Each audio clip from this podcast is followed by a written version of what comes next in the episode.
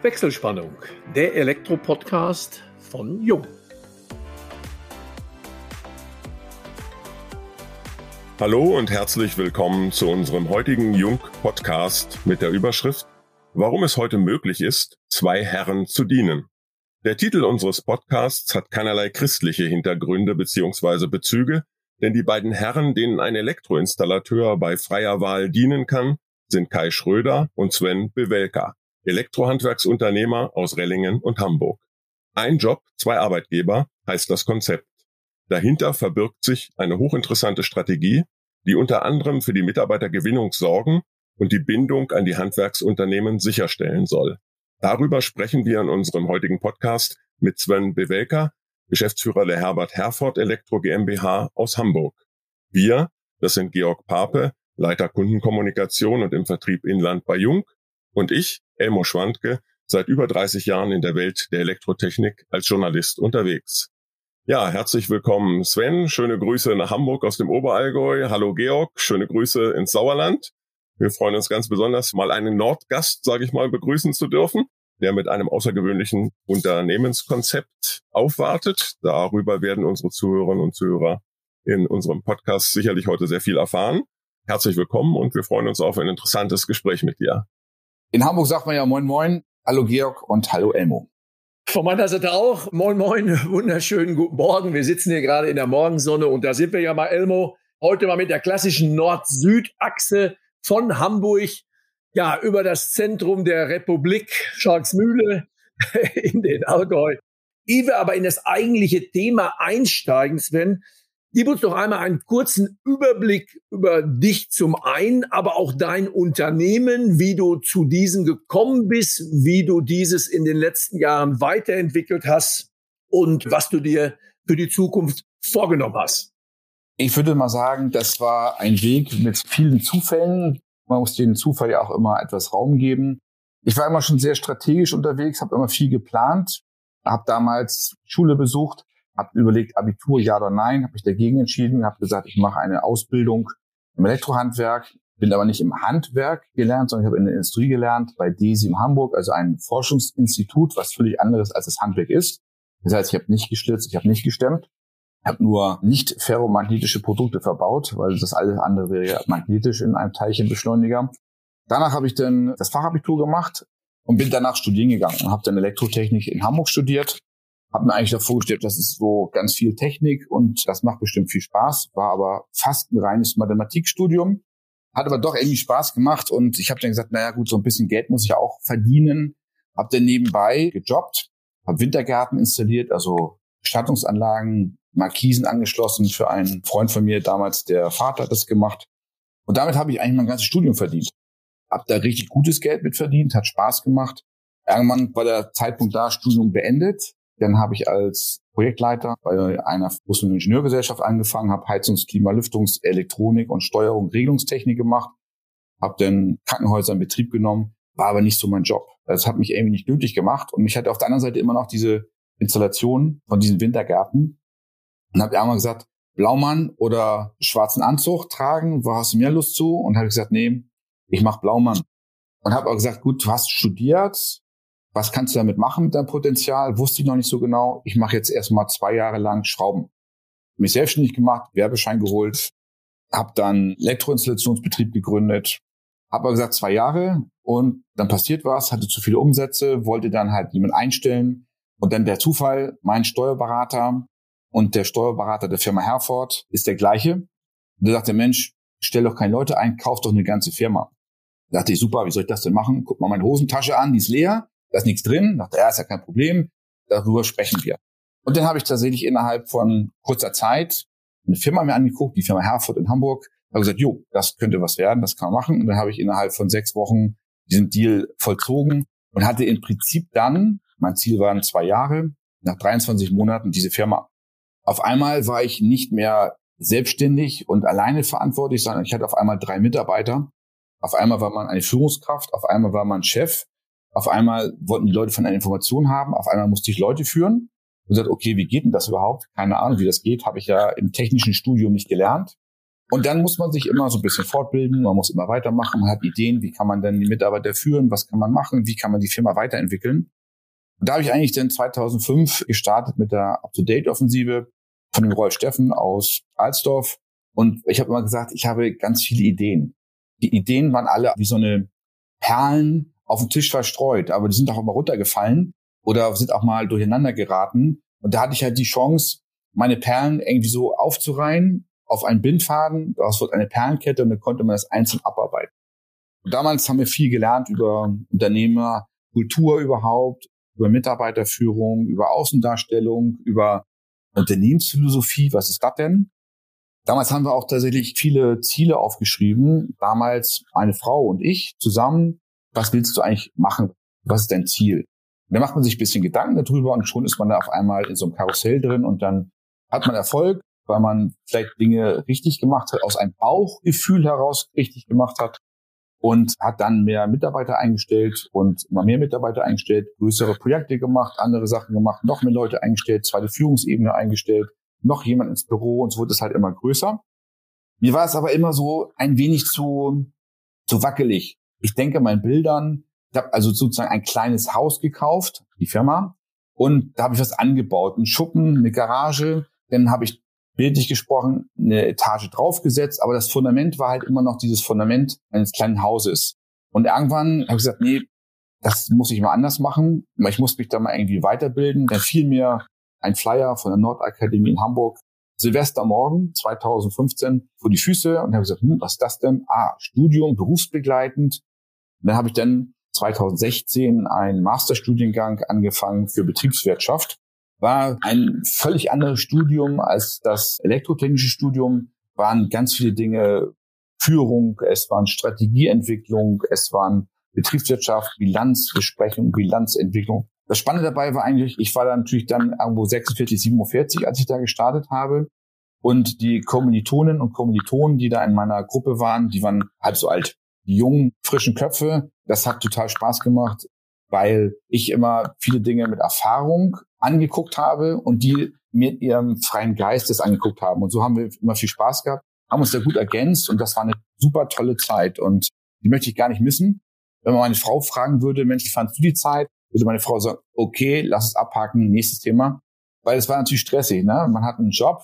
Als Unternehmer ist man nicht nur 40 Stunden, sondern manchmal 40 plus X unterwegs die Woche. Dann hat man halt abends nochmal zwei, drei Stunden irgendwas gemacht, hatte alle sechs Wochen Präsenztage zweieinhalb Tage, immer von 8.30 Uhr bis 18 Uhr.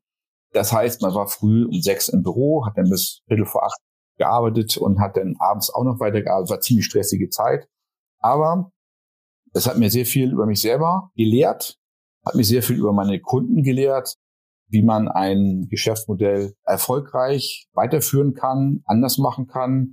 Und in der Masterthesis habe ich mir ein paar Fragen beantwortet. Natürlich, über das Thema Elektrotechnik, natürlich über das Thema Elektrotechnik in Deutschland und warum beauftragt uns eigentlich ein Kunde? Warum ruft er uns an und sagt, hey, ich habe dein Brot zu installieren und mach du das bitte? Die Frage habe ich beantwortet. Dazu habe ich dann damals Interviews geführt mit Architekten, Elektroplanern, Generalbauunternehmen und größere Auftraggeber. Und alleine diese acht Interviews, die ich geführt habe, hat sich das komplette zweijährige Studium super gelohnt. Das hat ganz viel gemacht für mich zumindest mal viele Erkenntnisse gebracht. Und deswegen finde ich dieses lebenslange Lernen super interessant und auch wichtig. Heute sind es halt eher Themen, nicht technisch, die ich mich fortbilden muss, sondern eher Führung, Konfliktlösung. Das sind halt eher so diese Themen, die man heute bearbeitet. Also was ganz anderes wie vor 20 Jahren. Wie konntest du das? Du hast gesagt, das war, wenn man deine Frau fragt, sicherlich eine sehr stressige Zeit. Wie konntest du das überhaupt in Einklang bringen mit deinem Unternehmen? Wie sah deine unternehmerische Tätigkeit in der Zeit aus? Man hat natürlich seinen Job, was man machen muss. Ich bin ja nicht nur der Unternehmer, sondern ich, ich möchte ja auch noch an der Basis bleiben. Das heißt, ich betreue Projekte. Das kann man gut regeln. Dann muss man halt morgens ein bisschen eher aufstehen, dass man dann morgens schon mal zwei Stunden hat vor der Uni und vielleicht noch mal abends zwei Stunden nach der Uni. Dann kann man das hinkriegen. Also das heißt, wenn der Wille da ist, dann gab es auch diesen Weg für mich. Dann, nee, ich will das machen. Dann wurde es organisiert. Es wusste jeder, aha, Sven ist nicht da. Den kann ich eine E-Mail schreiben. Ne? Man hat ja auch mal Pause, man auch Mittagspause gehabt und dann konnte man da halt entsprechend seine E-Mails bearbeiten. Also das ging. Du hattest gesagt, lebenslanges Lernen und kontinuierliche Weiterbildung. Du hast mit dem Studium ja letztendlich das in die Realität umgesetzt. Im Vorfeld hattest du uns gesagt, man wird immer bis zur eigenen Unfähigkeit befördert. Das heißt, ist jetzt die Stufe durch das Studium der nächsten Unfähigkeit erreicht und welche Herausforderungen siehst du jetzt noch für dich? Als Unternehmer ist ja die Frage, wer befördert mich da oder wer ist da sozusagen derjenige, der mir die nächste Position gibt? Ich sehe es halt so, dass man natürlich an seine Grenzen kommen muss. Natürlich kenne ich heute meine Grenzen besser. Ich habe zum Beispiel, wenn ich jetzt an Zeichnung denke, da habe ich keine Lust zu. Ich könnte es sicherlich, aber ich habe da einfach keine Lust zu, das zu tun. Deswegen macht es mir keinen Spaß und wenn mir das nicht Spaß macht, geht es mir nicht leicht von der Hand. Ich würde jetzt mir nicht zutrauen, ein Unternehmen wie Firma Jung strategisch zu führen. Da würde ich sagen, okay, da bin ich an meiner eigenen Unfähigkeit angelangt. Deswegen würde ich mich da jetzt aber nicht bewerben und zu sagen, ich möchte da jetzt gerne eine Führungsposition bei Jung haben. Und das ist halt das Schöne, wenn man Unternehmer ist, ich kann halt mich so entwickeln, wie es der Markt fordert, wie es die Mitarbeiter fordern, aber auch wie ich Lust habe, wie strategisch mich entwickeln möchte. Und das ist halt das Spannende, finde ich, an diesem Job, Unternehmer zu sein. Du hattest im Masterstudium dich mit der Frage beschäftigt, warum Kunden dich beauftragen. Ja. Kurze Frage, warum beauftragen dich Kunden? Ich hatte so einen Fragebogen gemacht und zwei Sachen beleuchtet. Ich habe einmal meine Kollegen befragt, hallo liebe Elektrokollegen, was seid ihr denn der Meinung, was ein Kunde wichtig ist? Und dann habe ich den Kunden befragt, was ist wichtig und habe das dann ausgewertet und das war doch etwas different. Es war nicht das Gleiche. Zum Beispiel, der wichtigste Punkt ist die Verlässlichkeit der Aussage.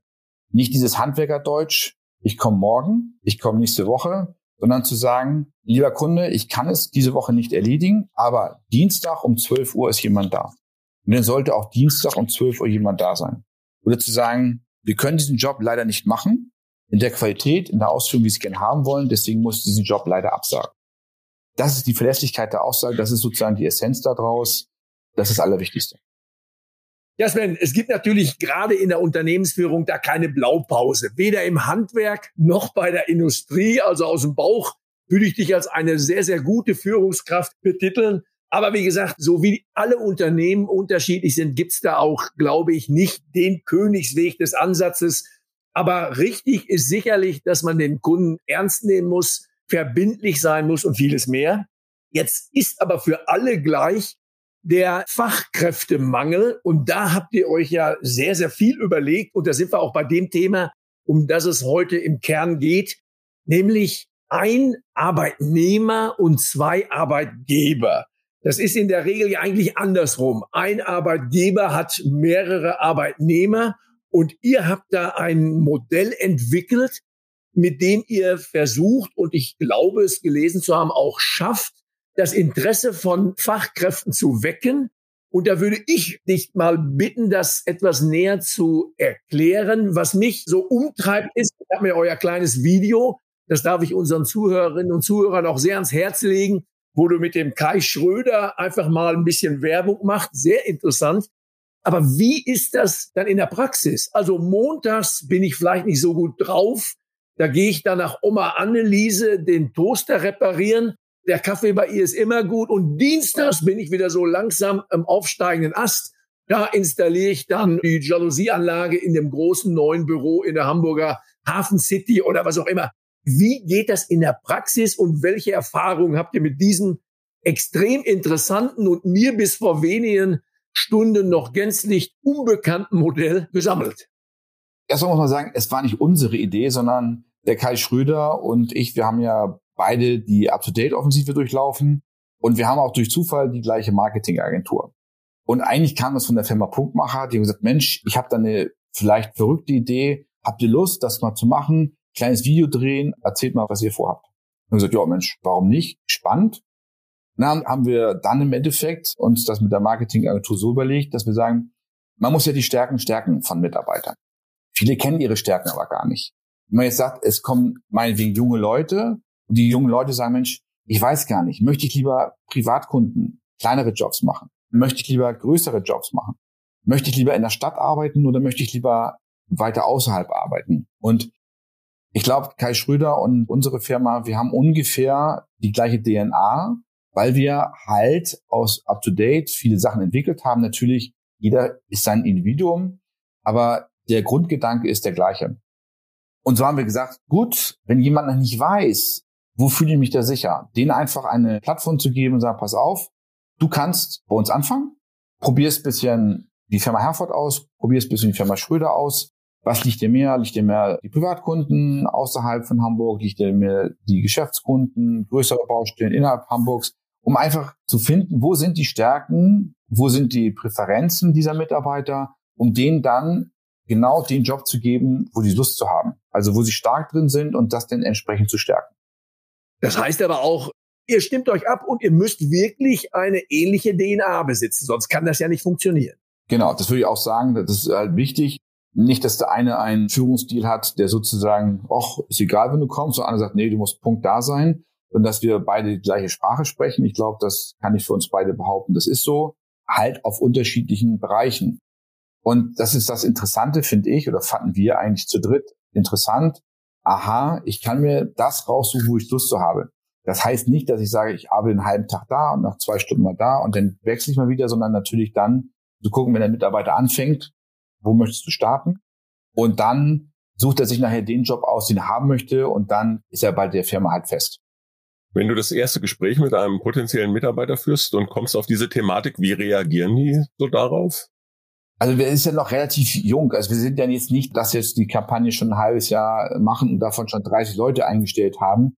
Wir haben ein paar Bewerber, wo wir sagen, hm, noch nicht so optimal. Also wir freuen uns da auf Bewerbungen, die dieses Konzept gut finden mit denen würden wir uns dann gerne unterhalten. Du bist auch, was die Mitarbeiterrekrutierung anbelangt, sehr unkonventionell. Du hast jüngst auch einen 65-jährigen Bewerber eingestellt. Erzähl uns noch mal ein bisschen darüber. Mir ist eigentlich egal, ob das jemand männlich, weiblich, divers, ob der alt, jung, kann das jeder Mensch sein und kann bei uns anfangen, egal wo er herkommt. Und auch egal welches Alter. Und ich finde einfach dieses Thema, dass man sagt, ab einem bestimmten Alter ist man da nicht mehr für geeignet, einen Job zu machen. Nee, wir haben letztes Jahr auch 57-jährigen Elektroinstallateur eingestellt. Der hat natürlich Erfahrung, ist nicht alt, er ist reich an Erfahrung. Und wir haben jetzt tatsächlich letzte Woche einen Mitarbeiter jetzt in der Einarbeitung, der ist 65, kommt aus dem Elektrogroßhandel, hat gesagt, nö, warum soll ich denn zu Hause sitzen? Was soll ich da? Macht das noch Spaß? Der ist jetzt hier. Ist natürlich auch, wo sagt, naja, 65, was hat der für eine Perspektive? Ja, aber im Endeffekt, wenn ich jetzt jemand einstelle, der 32 ist und sagt, ich möchte in zwei Jahren nach Australien und mir es auch nicht sagt, dann ist er für zwei Jahre da. Und bei 65-Jährigen, der Vorteil ist halt, der muss nicht arbeiten. Der will arbeiten. Das ist schon mal eine grundsätzliche Einstellung zwischen den beiden Ohren, zu sagen, arbeiten muss ich eigentlich nicht. Nö, Geld, nö, Wohnung, alles gut. Aber ich will arbeiten. Und ich glaube, das ist einfach das auch, was ich spannend finde, zu sagen, ja, dann ist, kann man gut sein, dann ist man relaxed. Und ich könnte mir zum Beispiel auch vorstellen, wenn ich dann irgendwann das Unternehmen verlasse, vielleicht ist es dann auch die 60, dass man sagt, gut, könnte noch bleiben, muss es nicht, vielleicht darf ich's, vielleicht muss ich aber auch gehen. Diese Gelassenheit zu haben, ich glaube, das ist das, wo man dann in seinem Job sehr gut sein kann und auch gut sein wird. Interessant, also ein sehr, sehr interessanter Ansatz. da habe ich bei euch auf der Homepage auch gefunden, bei dir, den Gehaltsrechner. Ich habe das einfach mal so ein bisschen als Eyecatcher betitelt weil ich habe einfach mal ein paar Zahlen eingetippt, habe gesehen, je mehr Lebens- und Berufserfahrung man hat, je höher ist dann das avisierte Gehalt. Fakt ist natürlich, bei euch gibt's immer ein bisschen mehr, aber ich nehme an, das ist immer so ein bisschen mit dem zwinkernden Auge zu sehen. Oder kann man sich dann auf diesen Gehaltsrechner berufen? Ich glaube eher nicht. Ja, das ist immer die Frage, ne? Wenn ihr sagt, okay, da ist jemand, der hat ein gewisses Alter, hat ein gewisses Gehalt jetzt und hat 10, 15 Jahre Berufserfahrung, dann würde er halt bei uns um die Berufserfahrung mehr Geld bekommen. 10 Jahre Berufserfahrung, 10 Prozent mehr Gehalt, als was er jetzt hat. Da steckt natürlich im Endeffekt eine Logik hinter, dass man sagt, gut, wenn jemand wechselwillig ist, nur wegen des Geldes, den wollen wir eigentlich nicht. Denn es gibt ja die Gallup-Studie schon seit Jahrzehnten, Bezahlung steht nicht an Platz 1, es steht irgendwo Platz 7 oder Platz 8. Sondern zu sagen, der kriegt eine Wertschätzung, der kann bei uns arbeiten, der kann sich bei uns entwickeln. Und wenn jemand sagt, ich möchte jetzt das und das an Gehalt haben, im Handwerk ist es ja so Stundenlohn. Jemand anders würde immer sich einstellen lassen als Jahresgehalt. Der Handwerker komischerweise immer Stundenlohn. Der möchte jetzt einfach sagen, ich möchte mehr haben. Da muss er sagen, gut, du hast bei uns ein 13. Gehalt, du hast bei uns viele Gratifikationen, die will ich jetzt gar nicht aufführen. Wir haben eine Gewinnbeteiligung für die Mitarbeiter eingeführt jeder bekommen kann, also dass jeder relativ viel auch Geld bekommt. Aber Das Geld ist das eine, die Leistung ist das andere. Und wenn jemand sagt, ich möchte viel Geld haben, dann muss er halt auch viel Leistung bringen. Und wenn er bereit ist, mehr Leistung zu bringen, dann kriegt er auch mehr Geld. Und wir versuchen natürlich zu sagen, Mensch, wenn jemand kommt, der hat jetzt, sagen wir mal, ein normales Gehalt und möchte jetzt aber ein sehr großes Gehalt haben, sagen, gut, dann lass doch mal überlegen, weil die Qualifikation hast du aktuell nicht. Wie kriegen wir es denn jetzt hin, dass du in drei Jahren dieses Gehalt hast? Und lass uns doch mal so eine Treppe aufmalen. Was sind da die einzelnen Stufen? Wie können wir dir helfen? Wie können wir dich entwickeln? Was müssen wir beibringen? Wo können wir externe Hilfe holen? Wo können wir Schule machen? Wo kannst du vielleicht zur Meisterschule gehen? Und dann einfach individuell die Mitarbeiter dahingehend zu fördern oder halt auch nicht. Ich habe lange dafür gebraucht, zu sagen, es gibt eine Autobahn, gibt es eine linke Spur, eine mittlere Spur und es gibt die rechte Spur. Und es gibt Mitarbeiter, die sagen, ich fahre linke Spur Vollgas und mit Lichthupe und wie auch immer und kommen auf Ende des Tages mit durchgeschütztem Hemd an. Und die anderen sagen, nee, ich fahre lieber rechts, lass die mal links fahren, ich fahre rechts, ich mache hier so meinen Stiefel weg, verdiene normales Geld, muss nicht unbedingt länger arbeiten. Das habe ich lange für gebraucht, das zu akzeptieren, dass es drei Spuren gibt oder vielleicht sogar vier Spuren, vielleicht gibt es auch fünf Spuren, dass man sagt, okay, jeder individuell, so wie er das haben möchte, in den Dosen. Wir haben zum Beispiel unterschiedliche Arbeitszeitmodelle. Ein Mitarbeiter, der hat alle zwei Wochen freitags frei. Der andere Mitarbeiter hat jede Woche freitags frei. Der hat nur vier Tage Woche. Auf die Bedürfnisse abgestimmt.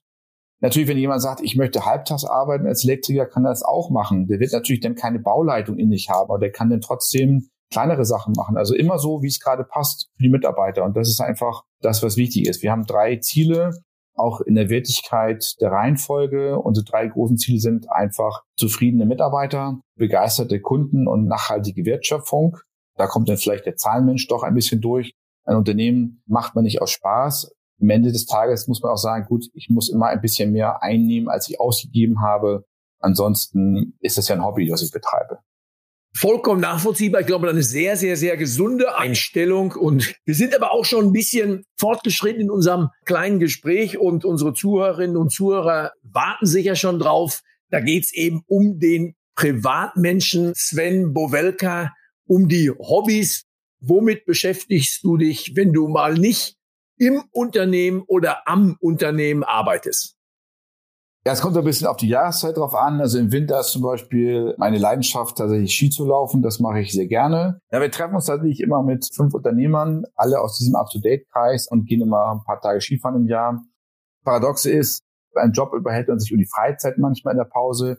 Und in der Freizeit unterhalten wir uns dann über die Firma und sagen, Mensch, wie läuft es bei dir? Wie läuft es bei mir? Immer auch ein unternehmerischer Austausch macht Spaß. Im Sommer fahre ich gerne Rennrad und mit dem Rennrad unterwegs. Ich reise sehr gerne gerne nach Mallorca.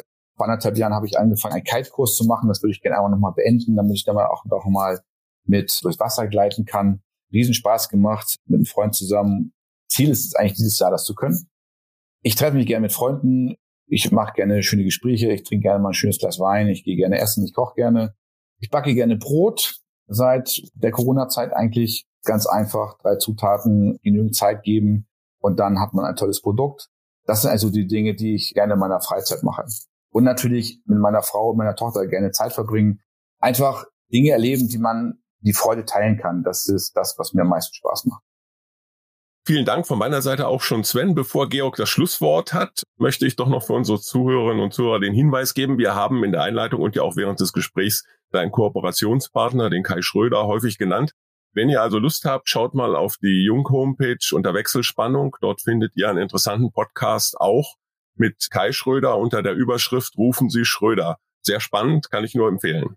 Ja, Elmo, vielen Dank für den Hinweis. Und wie gesagt, du teilst ja auch, Sven, mit Kai dein Hobby Rennradfahren. Das kann man in Hamburg und Umgebung sicherlich hervorragen. Und denke ich auch auf Mallorca. Da gibt's im Frühjahr auch immer ja die schönen Ausfahrten.